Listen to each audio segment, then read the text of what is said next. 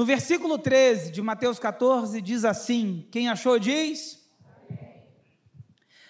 Jesus, ouvindo isto, retirou-se dali num barco para um lugar deserto. À parte, ao saberem disso, as multidões vieram das cidades seguindo por terra. Ao desembarcar, Jesus viu uma grande multidão, compadeceu-se dela e curou os seus enfermos. Ao cair da tarde, os discípulos se aproximaram de Jesus e disseram: Este lugar é deserto e já é tarde. Mande as multidões embora, para que, indo pelas aldeias, comprem para si o que comer. Jesus, porém, lhe disse: Não precisam ir embora. Deem vocês mesmos de comer a eles. Mas eles responderam: Não temos aqui senão cinco pães e dois peixes. Então Jesus disse: Tragam esses pães e peixes aqui para mim. E tendo mandado a multidão se assentar sobre a relva, pegando os cinco pães e os dois peixes, erguendo os olhos para o céu, os abençoou. Depois, tendo partido os pães, deu aos seus discípulos, e estes deram às multidões. Todos comeram e se fartaram e ainda recolheram doze cestos cheios de pedaços que sobraram. E os que comeram eram cerca de cinco mil homens, além de mulheres e crianças. Amém? Vamos orar? Pai querido, no nome do Senhor Jesus, fala conosco, Senhor, esta manhã. Fala aquilo, Senhor, que precisamos ouvir e não aquilo que queremos. Senhor, tem liberdade no nosso meio é o que eu te oro, Senhor, e já te agradeço no nome de Jesus. Amém. Queridos, essa passagem é sempre muito. Você tem mais detalhes dela quando você lê no Evangelho que escreveu João. João é mais detalhista.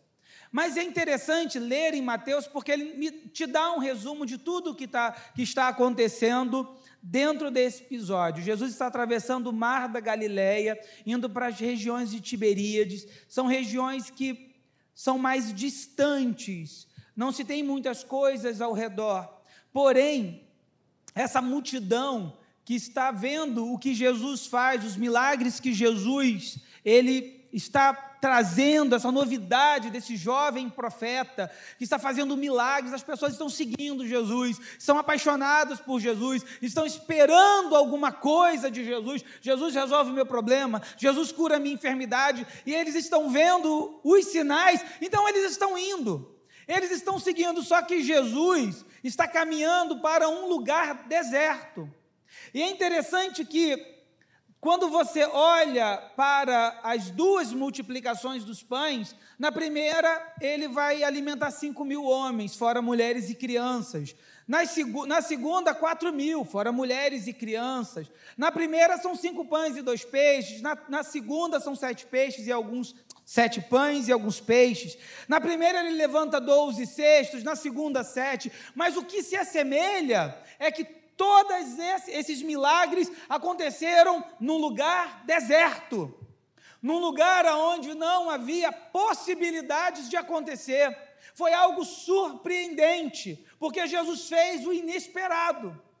E quando Jesus faz o inesperado, é interessante que cada um de nós tem uma maneira de olhar como Jesus vai fazer. Através das nossas experiências, daquilo que nós vivemos a vida toda, nós temos uma ideia do que pode acontecer. Mas o que me surpreende no Evangelho do Cristo Jesus é que ele faz totalmente novo. Deus traz novidades. Talvez você viveu uma vida até agora, até aqui, esse momento, e acumulou muitas experiências, sabe, sabedoria, sapiência, como queira chamar, mas uma coisa eu quero te dizer: Jesus faz novas as coisas todas as manhãs. Deus tem um novo para a nossa vida. E dentro desse cenário do deserto, dessa multidão, nós vamos ver pessoas, aqui há personagens atitudes, tanto de focos de visão quanto ao momento. E eu quero destacar alguns desses. Dentro desse episódio, olhar para aquilo que o autor escreveu, o que ele quis dar sentido e extrair um significado para uma aplicação nos dias de hoje. E a primeira aplicação que eu trago é do próprio Cristo. O que eu quero dizer sobre o Cristo Jesus? Ele tem domínio sobre tudo. Jesus tem domínio. Ele está atento sobre todas as coisas. Cristo está atento sobre todas as necessidades e mais. Ele sabe o que ele vai fazer.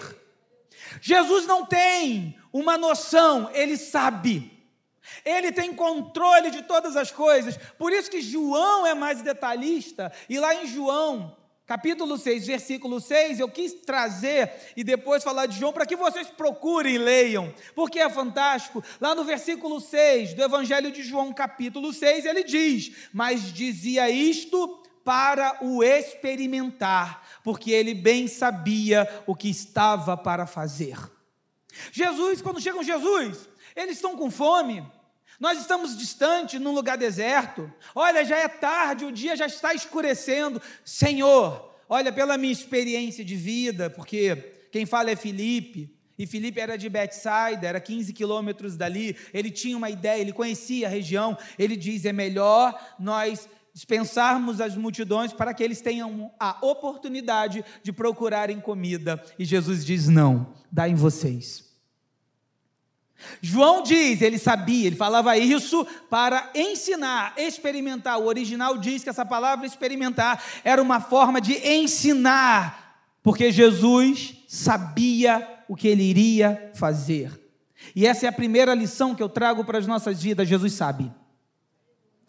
Jesus sabe da sua dor, Jesus sabe da sua dificuldade. Às vezes é uma, um, um, pedido que aos nossos olhos é até escandaloso. Como assim, Jesus? Mas eu sei o que eu estou falando. Para você pode parecer impossível, mas para mim vai ser milagre. Ele sabe. Nós precisamos aprender a confiar em Jesus. Se você segue Jesus, confia nele. Se você segue Jesus, às vezes permeia em nossos corações a dúvida, porque a nossa experiência, a nossa visão de vida diz que aquilo não vai acontecer. Mas existe impossíveis para Deus? Não, irmãos. Jesus tem controle. Você não está num barco à deriva. A tempestade que se levanta não entra, eh, pode até entrar água dentro do seu barco, mas não afunda, porque Deus se liberou uma palavra sobre a sua vida. Se você vive debaixo de uma promessa, se Ele prometeu algo para a sua família, Ele vai cumprir, porque Ele é Deus. Aleluia. Jesus não está dizendo o que vai acontecer, ele não está transitando no tempo, ele é atemporal, ele já está no futuro, dizendo: Eu já contemplo o que eu estou dizendo a você, vai se cumprir. Aleluia. A segunda coisa, a segunda forma de ver são os discípulos, são os chegados, são aqueles que estão próximos a Jesus. Eles têm uma ideia do que vai acontecer. Às vezes eu tenho só uma ideia, irmãos. Vou contar para vocês. Quatro anos de ministério pastoral e ordenação. Tem momentos que Deus me surpreende que eu fico até tímido. Eu tenho uma ideia. Jesus sabe tudo. Às vezes por isso que é difícil a gente afirmar algumas coisas, porque Deus é poderoso para mudar todos os quadros. Deus é o Deus que acrescenta tempo, que tira tempo, que muda, que faz milagres. Deus é esse Deus. Eles têm uma ideia. Muitas vezes nós estamos apresentando a Deus orações com as soluções. Queremos indicar para Deus como ele tem que fazer para que o milagre aconteça. Às vezes estou orando a Deus e dizendo assim: Deus, olha, se o Senhor fizer assim, ah, Deus faz isso na minha vida. Por isso que eu gosto do culto de oração quinta-feira, pastor. Porque quando você apresenta uma causa a Deus, um pacto de oração, você está convicto que somente daquela forma Deus vai cumprir aquilo que você precisa para sua alegria, felicidade, bem-estar, mudança na família. Mas no caminho, Deus faz algo extraordinário. Deus muda, irmãos. Nós temos uma ideia e muitas vezes estamos insistindo e nós não estamos orando a Deus e perguntando: Deus, é isso mesmo? Quando eu leio o livro de Atos dos Apóstolos e vejo Paulo indo para a Ásia pregar, pregar é nobre, é ou não é? Se alguém falar para mim aqui que quer ser missionário, eu digo, vai, irmãos, é nobre. Mas o Espírito Santo disse para Paulo: não, está indo na direção errada. E mesmo indo fazer o certo, precisamos perguntar para Deus o que é que Deus quer de nós. O que é que Deus quer de você? É isso que realmente Deus quer de você? Você já orou para Deus e disse: Deus, ah, Senhor, é isso, confirma. Os discípulos estão avisando a Jesus sobre o fato de estarem no deserto, da hora ser avançada, as possíveis soluções, a multidão para que, irmãos, eles têm uma ideia. Mas Jesus traz uma outra direção. Não precisam ir embora. Deem vocês mesmos de comer a eles. Sabe quando você se pergunta assim: meu Deus, eu não vou aguentar isso? Pastor, eu não vou aguentar isso está vindo sobre a minha vida. Isso está acontecendo na minha casa, eu não vou aguentar. Deus fala assim: vai, vai sim. Não, mas eu preciso. Não, você não precisa que nada aconteça. Ele vai te sustentar. Não, pastor, a única forma disso acontecer é eu dando um fim nessa coisa. E Deus diz: não. É quando Paulo começa a orar ao Senhor sobre um espinho na carne, dizendo a Jesus: Senhor, tira de mim esse espinho. E, Deus, o que, que Jesus responde? Não, a minha graça te basta, porque o meu espírito se aperfeiçoa na fraqueza. Porque enquanto eu sou fraco, eu sou forte. Por quê? Porque a minha dependência é dele. A resposta tem que vir dele. Eu creio é nele. Eu quero é dele a resposta. Talvez essa manhã nós temos uma ideia do que Deus vai fazer. João, em João, no capítulo 6, versículo 7, Felipe apresenta essas razões, as lógicas, a impossibilidade e diz assim: Senhor, como é que nós vamos alimentar essa turma se nós só temos 200 denários? Como é que eu vou, Senhor? Estou desempregado, Senhor. Eu conheço pessoas que ficaram desempregadas e nunca faltaram nada. Deus supriu tudo. Era viver um dia de cada vez. E amanhã, amanhã trará os seus próprios cuidados, basta a cada dia o seu mal. Nós precisamos aprender a andar pela fé, confiando num Deus vivo. Se hoje a resposta é não, você não sabe o que vai acontecer amanhã. Não murmura, não desiste, continua firme, porque Deus sabe de tudo. Aleluias! Nós só temos 200 dinheiros e ainda assim, Senhor, não dá. Não dá com 200 denários. E, e mais, Senhor, os estabelecimentos são distantes. Não dá. Felipe está dizendo, Senhor, eu conheço isso aqui. E aí nós cantamos aquela canção, Leva-me além, a um nível mais profundo de intimidade contigo, ó Senhor. Sabe aonde Deus começa a cantar isso para gente? Você não quer que eu te leve? Eu vou te levar para o deserto, porque lá no deserto você vai ter intimidade comigo. Lá no lugar onde você pensa que não nasce nada, eu farei brotar na sua vida, para que você saiba que eu sou Deus. Oh, aleluias! Deus sabe. Quando Ele te chamou, Ele sabia.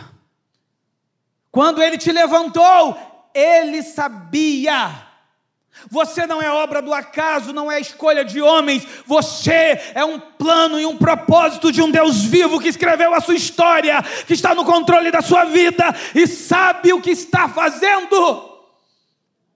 Oh, aleluias! Abraão tinha uma ideia, irmãos, quando Deus falou que ele ia ser pai de uma grande, uma multidão como as estrelas do céu. Abraão, Sai do meio da tua parentela, da casa do teu pai e vai para uma terra que eu te mostrarei. Sabe o que, que nós precisamos aprender na caminhada com Deus? Que Deus vai nos revelar coisas quando chegarmos aos lugares que Ele nos indicou para irmos. Que Ele não vai dar resposta no meio do caminho, para que Deus cumpra na sua vida o que Ele prometeu, você precisa confiar no meio do deserto, que atravessando esse deserto, lá do outro lado, Ele vai se revelar a você. E aí, quando Abraão ficava meio em dúvida, Deus falou assim: Abraão, vem cá, Abraão. Disse o Senhor Abraão, conduzindo ele para fora da tenda: Abraão, olhe para os céus, conte as estrelas se podes. Ah, Abraão, assim será a tua posteridade. Abraão, você tem uma ideia. Abraão já estava escolhendo o servo dele, o Eliezer, para ser o herdeiro. Ele tinha uma ideia. Aí a Sara teve outra ideia. De, deita com H, nasceu Ismael. Outra ideia, mas nenhuma delas era plano de Deus. Mas você tem uma ideia por isso que é um perigo, experiência demais, irmãos. Quando eu me solto daquilo que Deus precisa falar. Por isso que é perigoso demais você achar que já tem tanto tempo de evangelho que sabe de tudo, não sabe nada. Deus faz nova todas as coisas. Volta para o joelho, volta a perguntar a Deus o que Ele quer e Ele vai falar com você. A terceira, terceiro grupo que tem aqui é a multidão.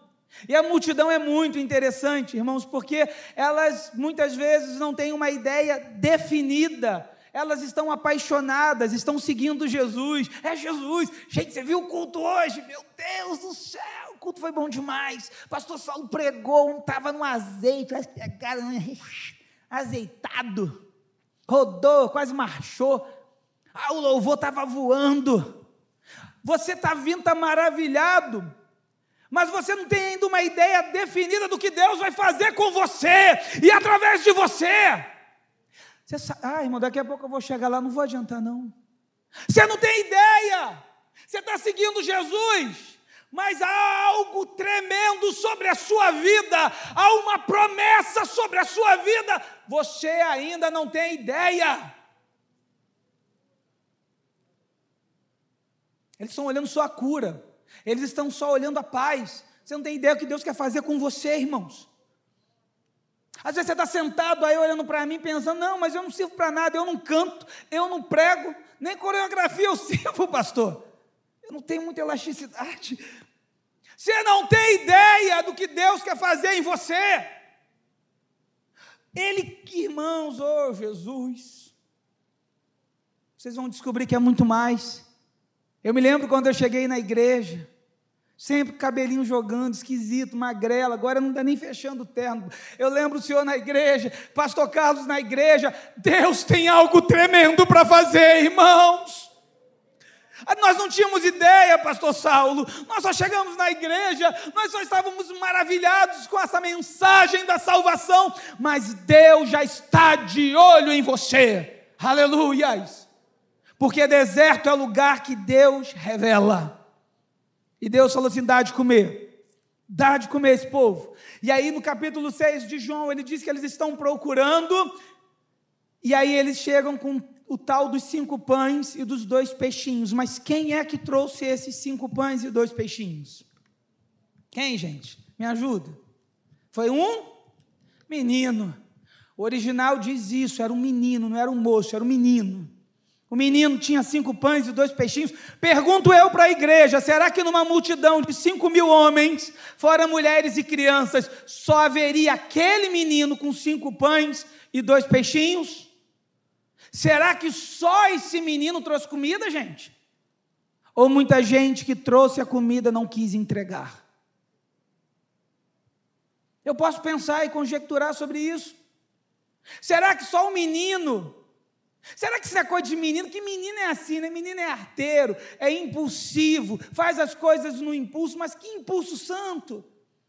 Porque talvez existiam lá chefes de família, com as suas esposas e com criança, dizendo assim: segura, segura, porque olha, olha, olha essa. É igual aqui na igreja quando tem almoço de adolescente, irmãos. Os últimos serão os últimos, sem dúvida. Se for um frango, o frango tenta se defender, aqueles frangos de padaria. Lá vai o Rodrigo, o frango tentando lutar, o cobra cai. E o Rodrigo, Irmão, não sobra nada. Como é que o menino. Ninguém quis dar, só o menino. E isso me chama a atenção. Para participar dos milagres de Deus, só receberão aqueles que se dispõem a participar.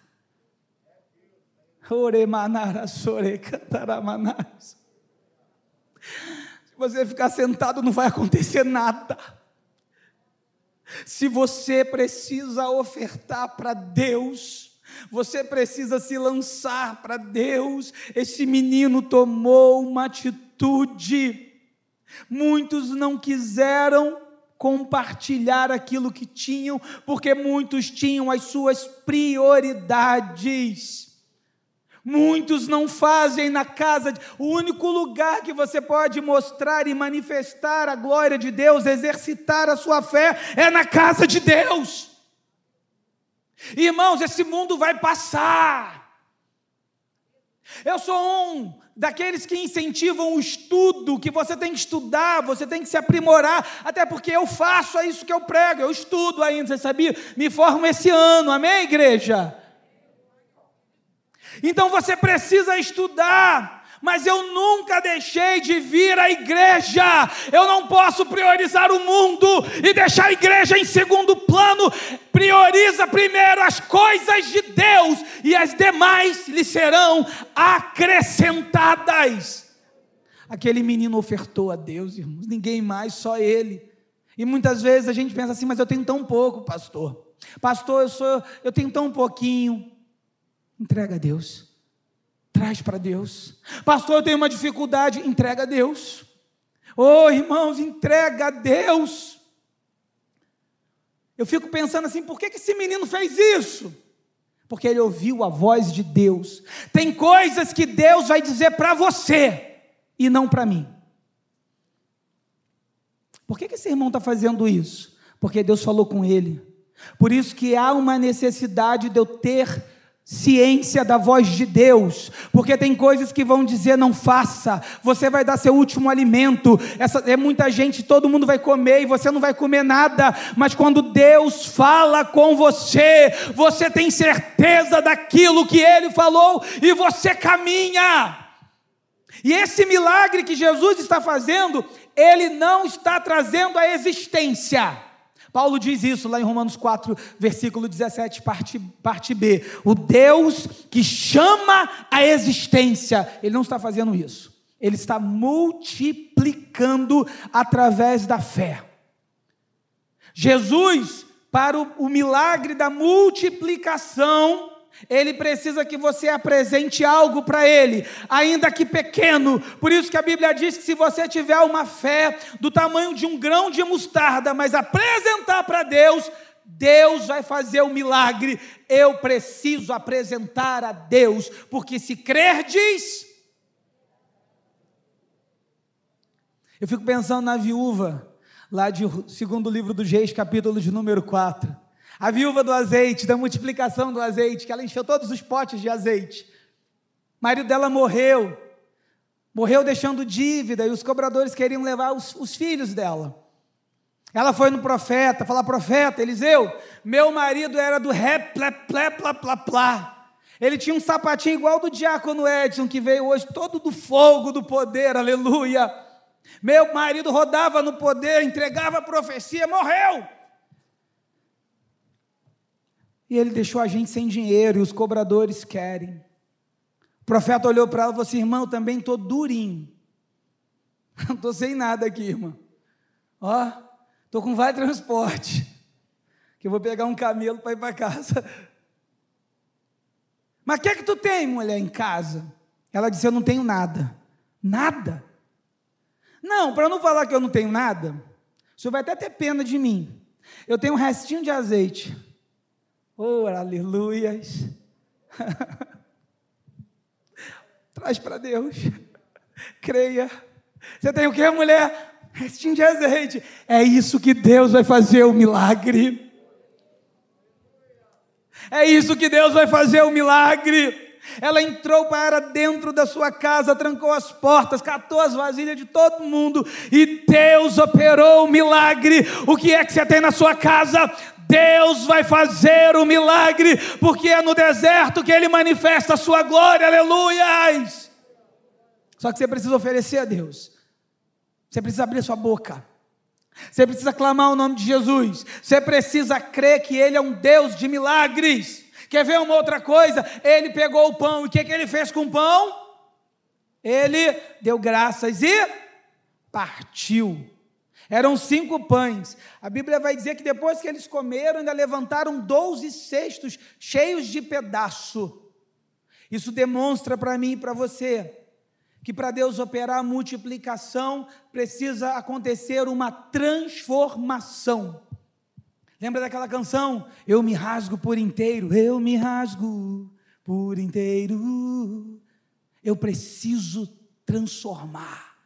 Eu preciso parar de ser o mesmo. Ô moça, para de ser a mesma. Você precisa se rasgar na presença de Deus. O milagre só acontece através do sacrifício. Sabe o que, que acontece hoje? Ninguém quer pagar preço. Todo mundo quer ser profeta de Deus, mas ninguém quer pagar preço de profeta. A primeira reclamação: eu vou embora. O primeiro problema, você não percebe que o inimigo vai levantar tropas para te atacar na tua casa, para atacar o teu casamento, para atacar os teus filhos, para atacar o teu trabalho, mas você precisa resistir, aleluias! Os meus olhos precisam estar no meu Salvador.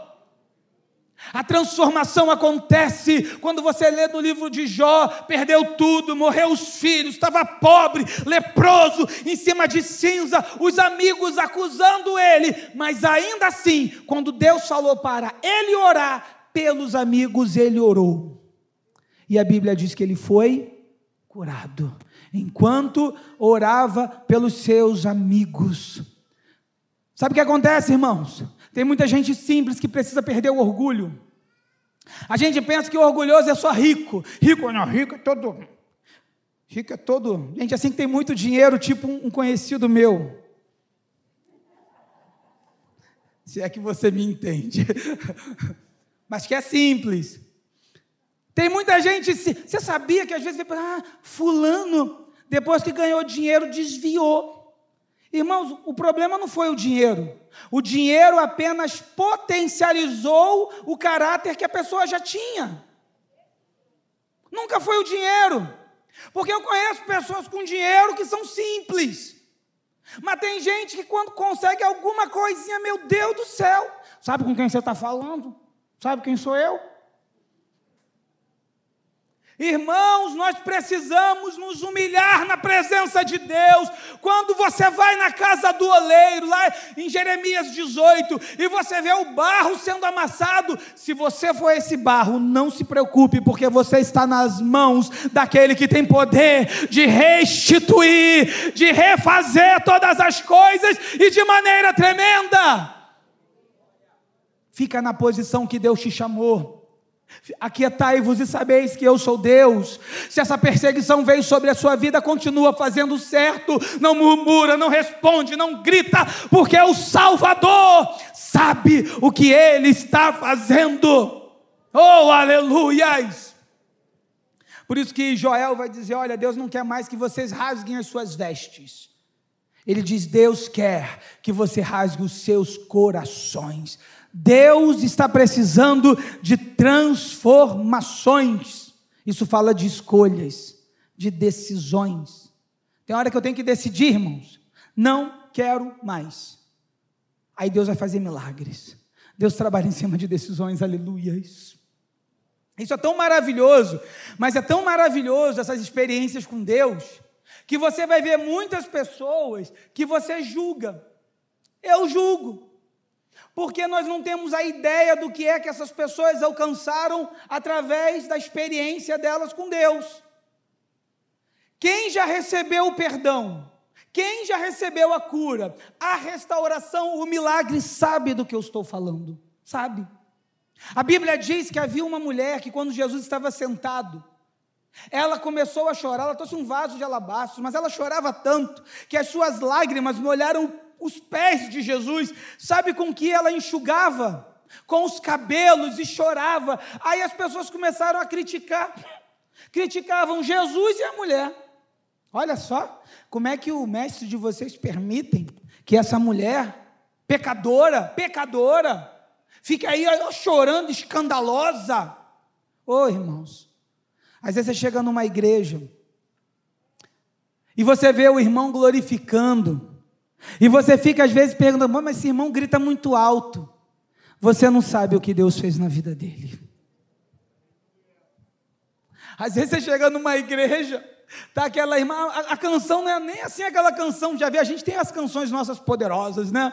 Mas é nem aquela canção tão poderosa, a irmã está chorando, a irmã está se debulhando em lágrimas, e você fala, mas essa canção não é tão assim para ela chorar, é que você não sabe o que Deus fez na vida dela, você não sabe a restituição, o milagre, a mudança, a transformação, você não sabe.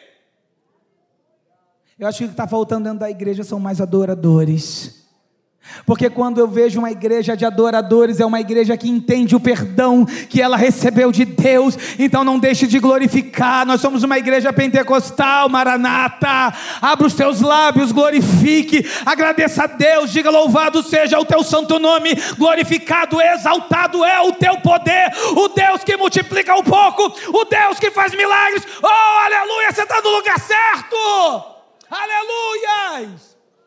Oh, coisa linda é você ver alguém que está no meio do deserto, mas está cantando, porque Ele vive, posso crer no amanhã, porque Ele vive, temor não há. O que, igreja? E você está no deserto e está cantando, ó. Você está cheio de problema, está cantando.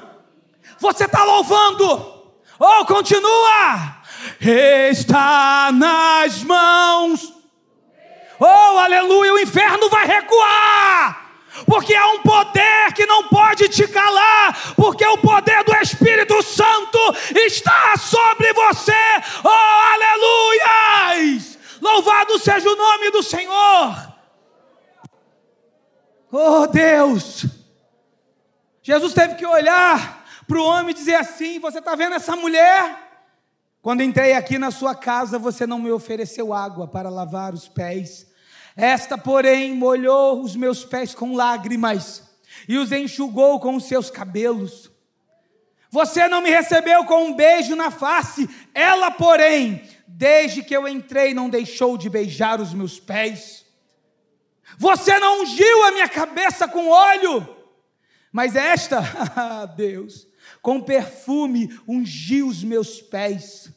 Por isso eu afirmo a vocês que os muitos pecados dela foram perdoados, porque ela muito amou, mas aquele a quem pouco se perdoa, pouco ama, então abre a tua boca, glorifique a Jesus. Você foi perdoado, você foi resgatado, a sua família está aí no curso da salvação. Você é filho de Deus, filha de Deus. Oh, aleluias!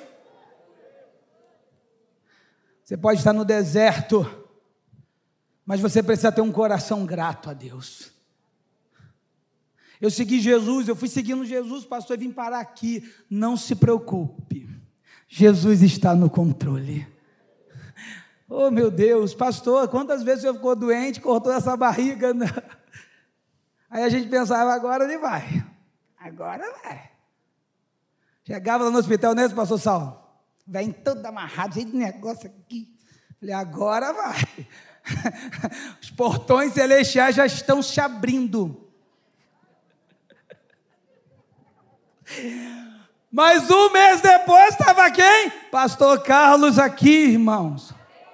Mas isso não é uma resposta de hoje, isso é algo que ele colhe plantado lá atrás. Quando você oferece o pouco que você tem para Deus, Ele multiplica. Quando você se oferta para Deus, Ele multiplica. Eu me lembro das histórias dele subindo para Teresópolis, da igreja Maranata. Trabalhava no banco. Silvinha dando aula, levava as meninas com ela, mas se ofertou a Deus. Não ganhava nada, irmãos. Não ganhava nada. Frio. A igreja uma luta mas às vezes voltava tarde da noite para estar no banco de manhã. Oh, irmãos, aí você vai ver a vida. Deus levando, dando recompensas, Deus multiplicando. Está aí Melissa, uma advogada de sucesso. Você vê quietinha porque é introspectiva, mas quando ela pega um processo, ela sabe construir. Ah, meu Deus do céu, ganha processo, irmão. Você vai vendo milagre, sabe por quê? Porque você se ofertou a Deus. Alguns podiam dizer, né, pastor, que sacrifício é esse? Pastor Sal, coitado, pastor Sal sai daqui, tem que subir a serra para trabalhar. Eu comprei óculos nele, porque os óculos são bons. Isso aqui, até vou fazer outro, viu, pastor? Quebrou, eu colei super bonde, estava meio sem dinheiro. Dá um desconto. Ô, irmão, ajuda o pastor aí, viu? Mas se sacrificou para Deus. Um moço que veio de uma vida que estava destruída. Quem olhava para a vida dele era uma vida que as pessoas diziam, oh, não vai ser. Mas porque ele vive. Entrega a Deus. Entrega a Deus isso que tu tem, não retém, não. Confia em Deus, não importa a sua origem. Deus transforma a sua vida. Deus escreve a sua história. Deus, ah, esse homem honrado, uma esposa linda. Deus é fiel, aleluia. Entrega a Deus. Seja grato no deserto. Olha que coisa linda, irmão. Jesus está olhando lá no versículo 14 ele vai dizer o seguinte: ao desembarcar, Jesus viu uma multidão e se compadeceu dela e curou seus enfermos. A multidão que estava se compadecendo, sofrendo, era o alvo de Jesus. Se alguém aqui nessa manhã que está sofrendo alguma coisa, você é o alvo de Jesus Cristo. Talvez essa mensagem não seja para todos. Talvez essa mensagem para alguns fortaleça a fé, mas para alguns que são alvos de Jesus, Ele está dizendo: Eu vim essa manhã para curar a sua vida, para mudar a sua história, para fazer um milagre nesse deserto, aleluias. Você pode estar pensando essa manhã que está só, mas não está, porque os olhos do nosso Salvador querido está olhando para a sua vida. Aleluias! Por isso que eu gosto daquela música da Cassiane. Tá chorando, louve Precisando louve, seu louvor invade o céu. Irmão, você está passando por luta? Quem está passando por luta começa a adorar, começa a glorificar, começa a dizer: Senhor, tu és bendito. Eu sei que o meu redentor vive e que ele não me abandonou, ele é fiel.